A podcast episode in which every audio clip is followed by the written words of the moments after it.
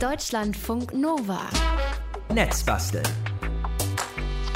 Jetzt ist Netzbastelzeit und da löten und bauen und reparieren wir Dinge. Und ähm, vor kurzem haben wir aber auch was wirklich Handwerkliches gemacht ohne Lötkolben. Wir haben ein Brot gebacken. Und dass wir das gemacht haben, das hat ziemlich viele Reaktionen bei euch erzeugt und ähm, wir möchten erstmal Danke sagen dafür und wir setzen das jetzt fort, quasi aufgrund des großen Erfolges. Wir backen zwar heute nicht, aber wir bauen ein Brotkasten, quasi ein Zuhause für das, was wir produziert haben in unserer Brotback-Sendung. Das Holz, das ähm, soll was ganz Spezielles sein. Das verspricht zumindest Netzbastler Moritz Metz. Hallo, live nach Berlin. Moin. Was kann dein Brotkasten, was andere nicht können? ja, letztlich ist es eigentlich echt nur ein Brotkasten, aber er ist aus besonderem Zirbenholz und äh, die ganze Herangehensweise ist auch nicht besonders, sondern einfach nur mal äh, komplett durch, fast vom Stamm bis zum Brett eben dann und dann mhm. zum Brotkasten. Also ich habe eben, wir gehen direkt vom Stamm mit Rinde dran, noch so richtig müssen erstmal Bretter werden und die verbinden wir dann und reden halt über Holzverbindungen und ob das Ding das Brot dann wirklich da drin länger hält, das müssen wir dann äh, am Ende vielleicht ein bisschen äh, austesten. Mhm. Ich habe es eben gesagt, ne? unsere Brotback-Sendung, die hat wirklich Emotionen ausgelöst, viele, viele Reaktionen. Was hast du da alles so bekommen? Also selten so viel Feedback auf jeden Fall. Ähm, viele Leute, die gefragt haben. Ich habe auch, glaube ich, fünfmal meinen äh, Sauerteig dann weitergegeben. Ich glaube einfach, Brotbacken ist gerade in Corona-Zeiten ein beliebtes Thema, ist nicht besonders schwierig, es macht satt und sehr glücklich und hm. man hat was zu tun. Die ganze Stube duftet danach und ähm, dieses ganze Sauerteig austauschen hat auch eine soziale Komponente. Es geht auch ganz gut, wenn man keine Freunde hat, die Sauerteig weitergeben können. Äh, ganz gut über sauerteigbörse.de mit OE geschrieben, Boerse, mhm. hatte ich in der Sendung Sendung nicht gesagt. Beim Bäcker war ich seitdem fast wirklich gar nicht mehr. Kann man auch kritisieren, ich weiß, weil der dann keinen Umsatz macht. Aber ich habe halt echt viele Brote gebacken, die alle sehr super geworden sind, fast besser als beim Bäcker hier mhm. bei mir ums Eck. Und äh, auch wenn die meistens schnell weg waren, war Aufbewahrung schon auch ein Thema teilweise, weil Brot wird natürlich schnell hart, gerade selbstgemachtes mhm. Roggenbrot. Roggen ist da anfälliger als Weizen, andererseits ist auch helles Brot anfälliger als dunkles Brot. Und dieses selbstgebackene Brot hat eben keine Konservierungsstoffe und altert dadurch dann eben schneller. Ähm, und auch die Kruste ist ähm, robuster als jetzt bei geschnittenem Brot. Mhm. Aber naja, Sauerteigbrot hält auch ein bisschen länger als Hefebrot, aber insgesamt ist schon ein bisschen Brot hart geworden auch. Dann lass uns doch mal äh, an die Faktoren gehen, woran das liegt. Also was lässt Brot alt werden? Das ist die sogenannte Retrogradition. Mhm. So ein Brot enthält ja deutlich Feuchtigkeit und man macht ja auch Wasser rein, damit das ganze Mehl zusammenkommt und so. Ne? Und diese Feuchtigkeit dampft eben aus dem Brot mit der Zeit wieder aus.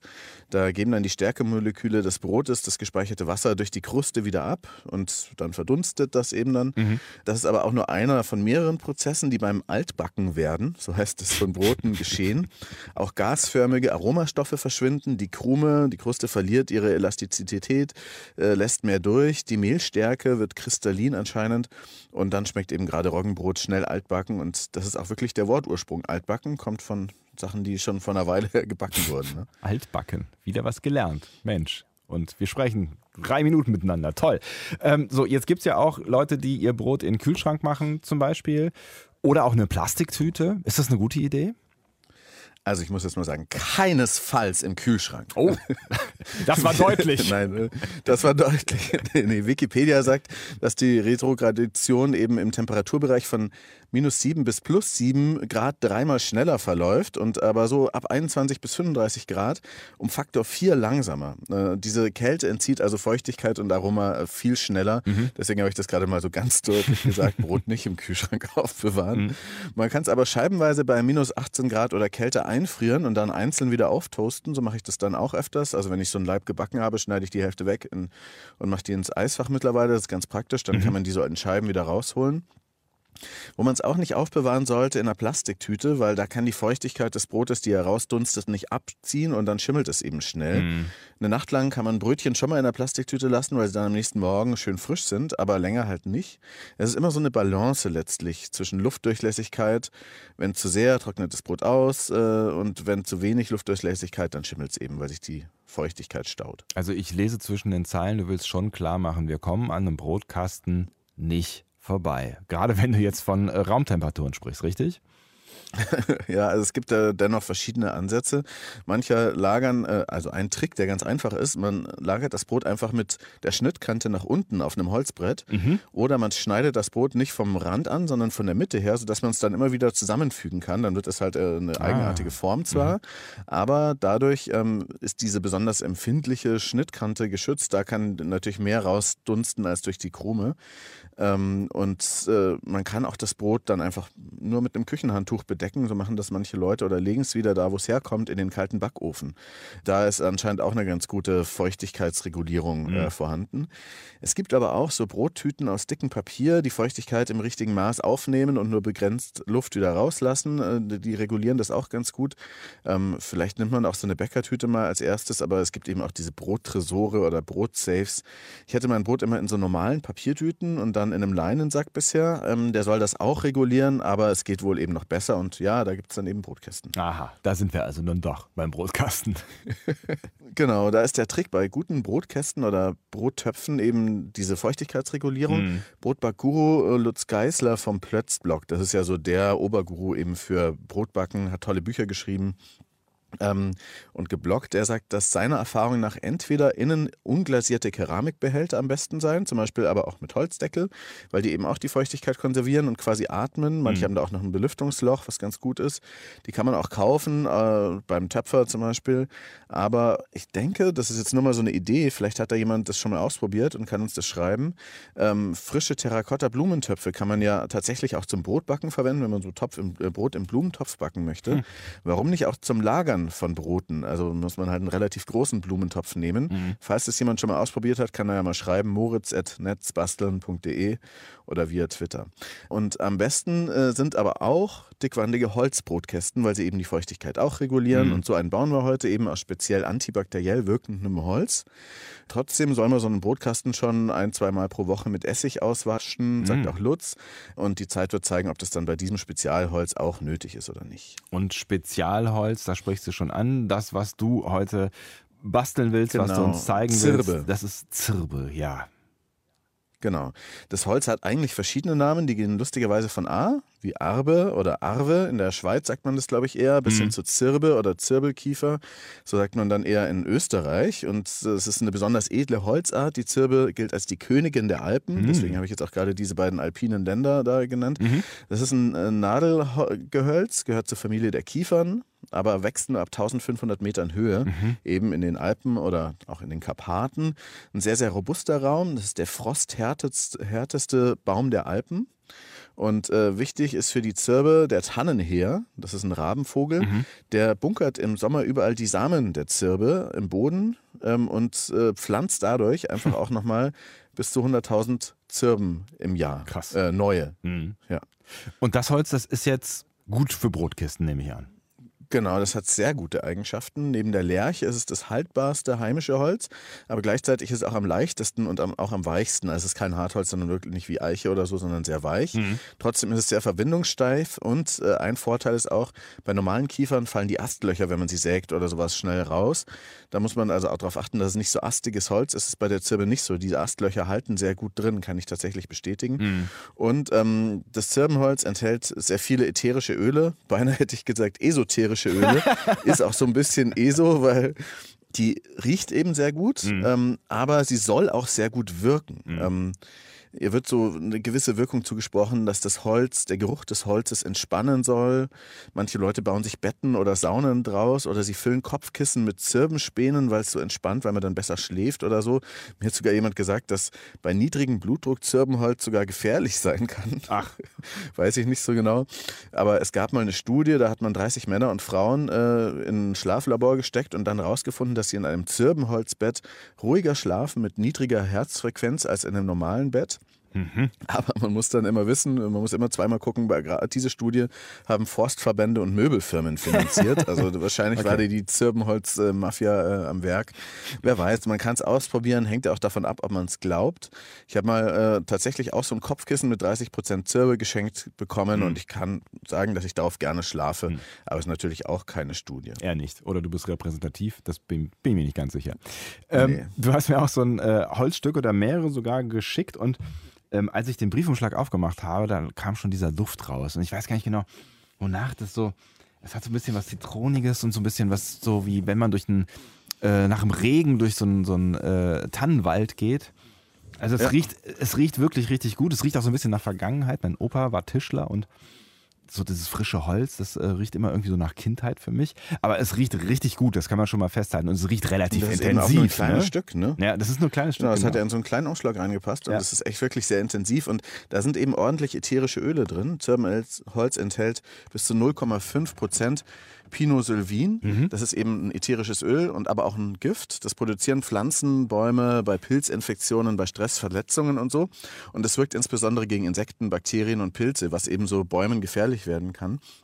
Und dieser 0,5-prozentige Anteil sind mehr als bei fast aller jeder anderen Holzart.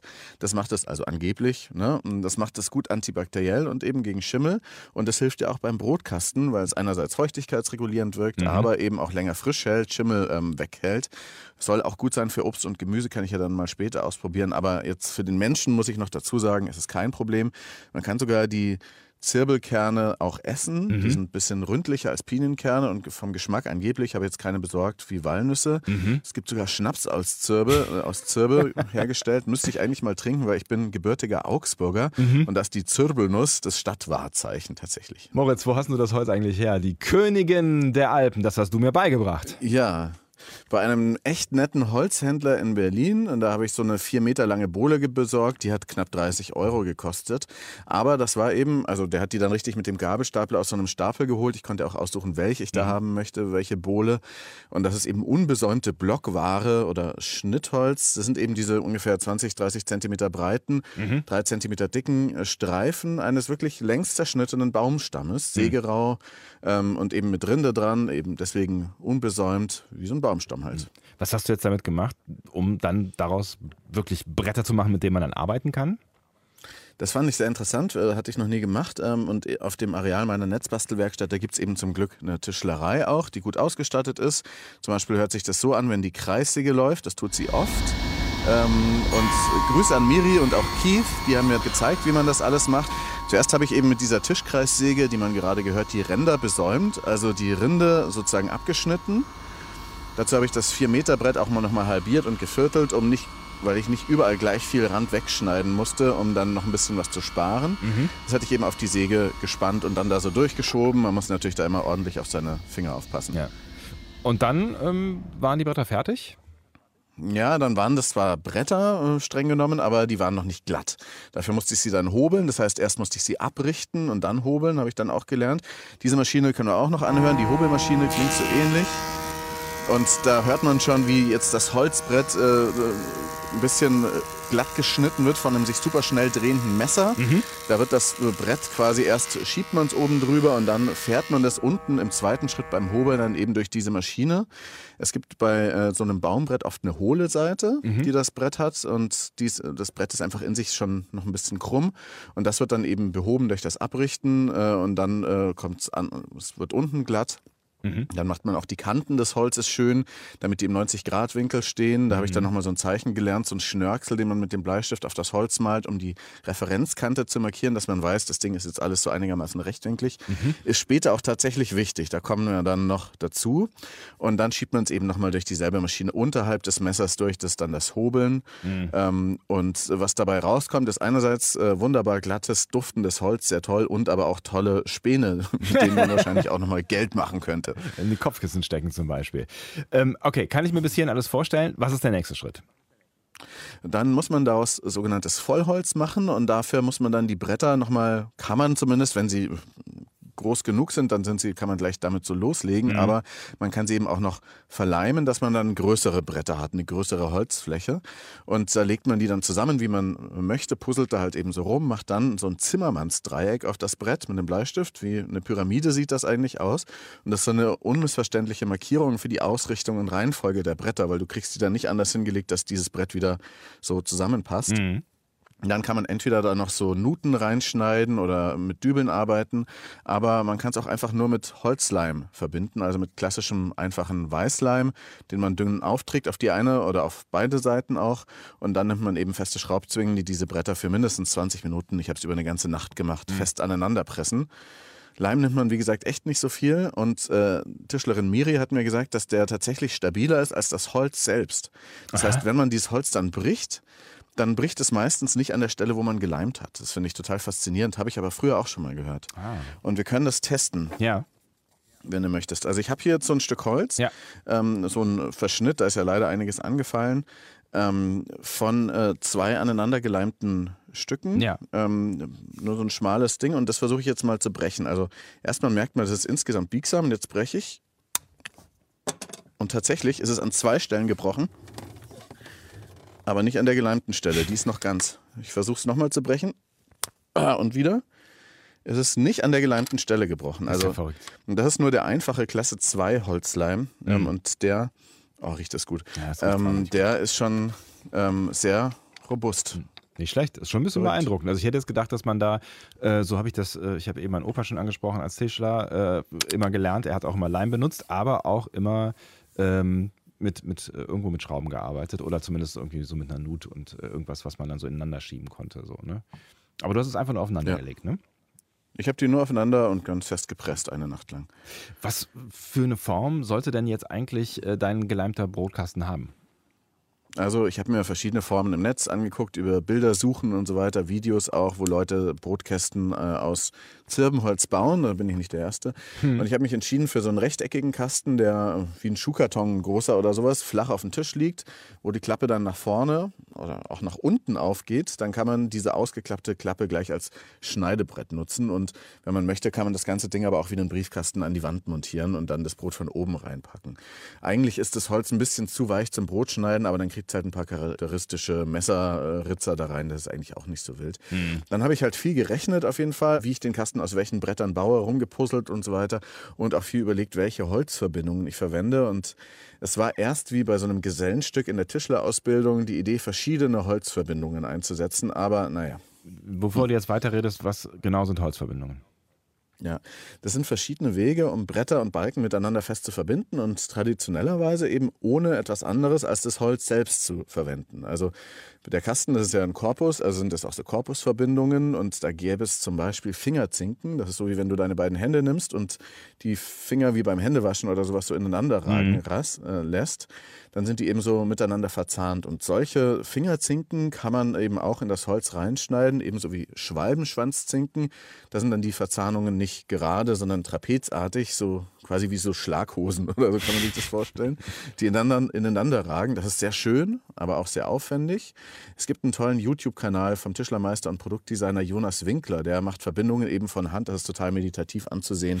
Sägt da schön mit der Japansäge rum. Das ist fast so schön wie so japanische Tischlervideos, wo man kein Wort versteht, aber mhm. trotzdem aus dem Staunen nicht rauskommt, welche mit welcher Liebe da die da in diesen Werkstücken arbeiten und so weiter. Aber es gibt natürlich nicht nur diese Verbindungen, man kann auch äh, dübeln, könnte man auch sagen, das ist noch eine Holzverbindung, weil man da eben auch Dübel äh, nur verwendet aus Holz. Gibt ja diese klassischen Runddübel, mhm. die gehen am besten mit Dübelbohrlehre und Dübelspitze und äh, auf einem tiefen Begrenzer am Bohrer, dann wird das alles präziser, kann man sich angucken, hilft, kostet auch nicht viel. Aber es ist trotzdem nicht so nice wie Flachdübel. Mhm. Dazu kommen wir gleich nochmal speziell, weil die habe ich verwendet. Zuletzt gehen aber auch Schrauben oder Nägel als Verbindungen. Das sind halt dann keine klassischen Holzverbindungen mehr. Die sieht man halt auch äh, meistens. Ähm, nur eins ist wirklich verpönt, ist, wenn man diese Schraubwinkel da so ranschraubt von innen oder sowas. Das ist klapprig und ja. diese Teile aus dem Baumarkt, das geht gar nicht.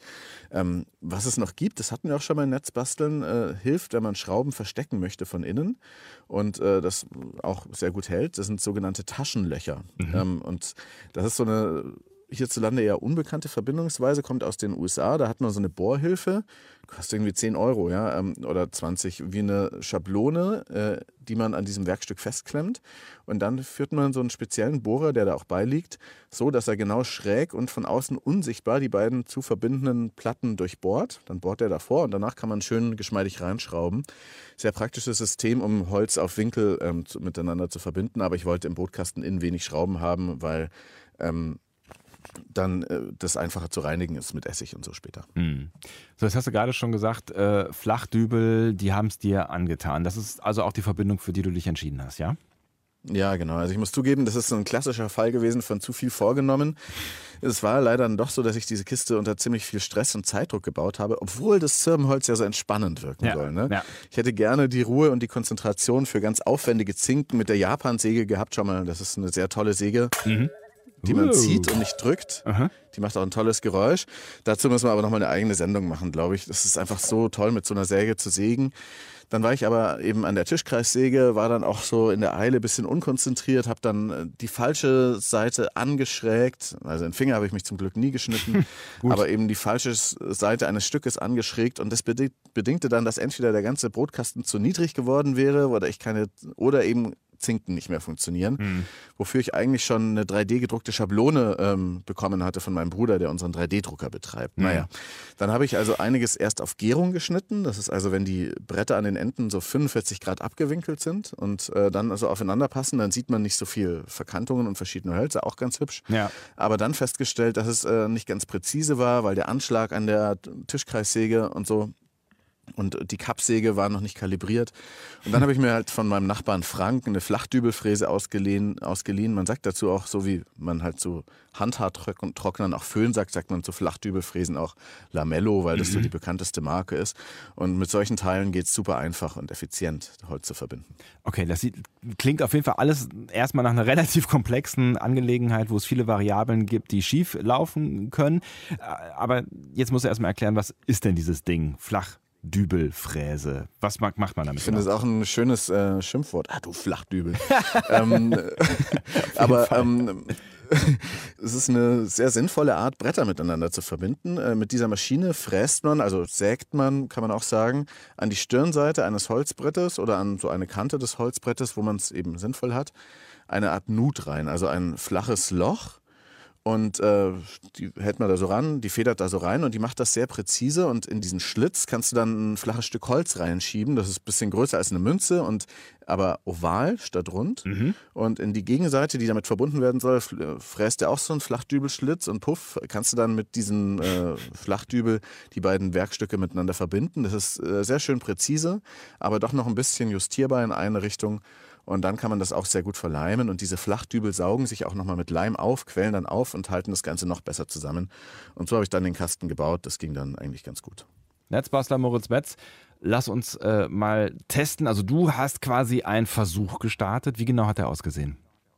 Ja, also ich habe drei verschiedene Brote oder ein Brot, das ich gebacken habe, gebacken und davon äh, von einem Roggenbrot dann drei Scheiben genommen und auf verschiedene Weisen über die Nacht aufbewahrt und dann verglichen, ähm, wie die Brote sich gehalten haben. Also vielleicht reden wir erst über den Kasten und dann können wir äh, das Geheimnis lüften. Wir müssen nämlich dann da reingucken in den Kasten. Ich verstehe. Also Wir, wir, Ja. haben, wir haben noch ein bisschen was aufzuholen am Ende. Ne? Also wir waren eben noch bei den Flachdübeln, ähm, also beim Zusammensetzen quasi. Ne? Was war da noch am Ende zu tun und wie sieht der Kasten jetzt aus? Also du hast schon gesagt, da ist nicht alles so ganz nach Plan gelaufen. Bist du am Ende jetzt zufrieden geworden? Ja, ich bin schon einigermaßen zufrieden, aber ähm, perfekt ist es auf jeden Fall nicht. Es ist nicht mal ein, äh, kein Meister, auch nicht ein Gesellenstück, sondern eigentlich eher nur so ein Testobjekt äh, oder ähm, es wird aber seine Aufgabe auf jeden Fall erledigen. Man könnte da jetzt äh, viel dran kritisieren, dass manche Sachen nicht richtig schön waren oder eben wegen der Eile ein bisschen unkonzentriert waren. Also, aber ähm, das ist egal. Ich, Hauptsache, man macht's, glaube ich, und dann lernt man ja auch wirklich viel dazu. Hat mir auch meine Mutter gesagt. ähm, ich, Die, die muss recht hab, haben, ähm, so viel, also so viel alles- steht fest. Ja, Grüße. Ich habe alles verleimt und geschliffen mit 180er Schleifpapier und so weiter. Und das ist jetzt eben so ein rechteckiger Kasten, der auch so hochkant als Briefkasten durchginge. Fühlt sich super an, riecht gut ähm, und ist sicher so stabil, dass man ein Auto drauf parken könnte. Von der Verarbeitungsqualität, wie gesagt, ist nicht alles ganz super präzise, aber dieser Kasten hier klingt äh, gut. Äh, also tolles Teil. Ähm, Kommt in die Speisekammer. Ähm, ein paar Stellen, wie gesagt, schief, weil die neue Kappsäge eigentlich erstmal hätte kalibriert werden müssen und so weiter und dann rechte Winkel nicht ganz stimmten. Aber dann habe ich einfach wieder Stellen angeleimt, dann ist es schon alles gut und sieht nach Kasten aus. Und außerdem braucht man ja auch eine Art Zwangsbelüftung. Absolut. Jetzt mach den Kasten nochmal auf. Also ich bin schon neugierig. Äh, Genau, ich mache ihn auf und da ist jetzt äh, ein Brot drin, äh, also diese eine Brotscheibe vor allem und die hat er die Nacht da drin zugebracht. Ja. Und ich muss sagen, ähm, wenn ich die jetzt neben die anderen beiden Brotscheiben lege, also eine lag einfach draußen an der frischen Luft, die Ja. fühlt sich deutlich härter an. Und die zweite Scheibe habe ich in so Stoff eingewickelt Mhm. und dann in meinen Leinenbeutel, wo ich früher das Brot aufbewahrt habe. Die ist sehr, ähm, die hat sich verzogen. Die hat, glaube ich, zu viel Feuchtigkeit gestaut. Ah, Ähm, riecht eigentlich auch saftig, aber ist so ein bisschen von der Form her nicht ganz optimal. Mhm. Und das Brot, was ich da im Kasten hatte, ist ein bisschen härter geworden, an der einen Seite zumindest. Und sieht aber sonst ziemlich gut aus. Hat so ein bisschen weißliche Stellen gekriegt. Ich kann mir nicht vorstellen, dass das Schimmel ist, sondern wahrscheinlich einfach Mehl. Wer weiß, was da für eine chemische Reaktion war. Hm, Wenn ich probiere, ich finde es lecker und ich würde da jetzt meinen, dass ich da auch mein Brot drin aufbewahre. Mal gucken, ob es dann vielleicht am Ende ein bisschen zu sehr immer nach Zirbenholz riecht oder schmeckt, das Brot. Mal gucken. mit Flavor am Start. Wir können dir dann irgendwann in ein paar Monaten oder so mal äh, über deine Erfahrungen sprechen mit diesem Kästlein. Ja. Ähm, jetzt hast du gerade schon angedeutet, es ist nicht alles äh, total perfekt gelaufen, es gibt da Verbesserungspotenzial. Was würdest du, wenn du so ein Ding jetzt nochmal machen würdest, auf jeden Fall anders machen? Also auch bei diesem muss ich noch das mit den Scharnieren besser hinkriegen und der Klappe, dann nochmal in die Werkstatt gehen mit dem Ding. Vielleicht öle ich es von außen ein, vielleicht aber auch nicht. Könnte noch so ein Blech einbauen, damit die Krümel durchfallen und sowas. Aber naja, man könnte auch die Kanten innen besser versiegeln, aber wir wollen ja gerne diese Zwangsbelüftung. Und man könnte natürlich auch irgendwas mit WLAN machen, aber das macht bestimmt die gute Aura der Kiste kaputt. Äh, Also nicht nötig. Muss ja eigentlich sein. In jedem Projekt gehört irgendwo ein WLAN-Witz mit rein. Ähm, aber ich könnte mir gut vorstellen, dass du irgendwann auch noch irgendwo einen komischen Sensor mit reinbaust. Vielen Dank, Moritz. Heute Netzbasteln 144. Wir haben einen Brotkasten gebaut. Fotos und die wichtigsten Links, die gibt es wie immer bei uns im Netz auf deutschlandfunknova.de im Laufe des Tages. Und wir hören uns in zwei Wochen wieder. Moritz Metz, alles Gute. Bis dann. Tschüss. Ja, dir auch. Ciao. Deutschlandfunk Nova. Netzbasteln.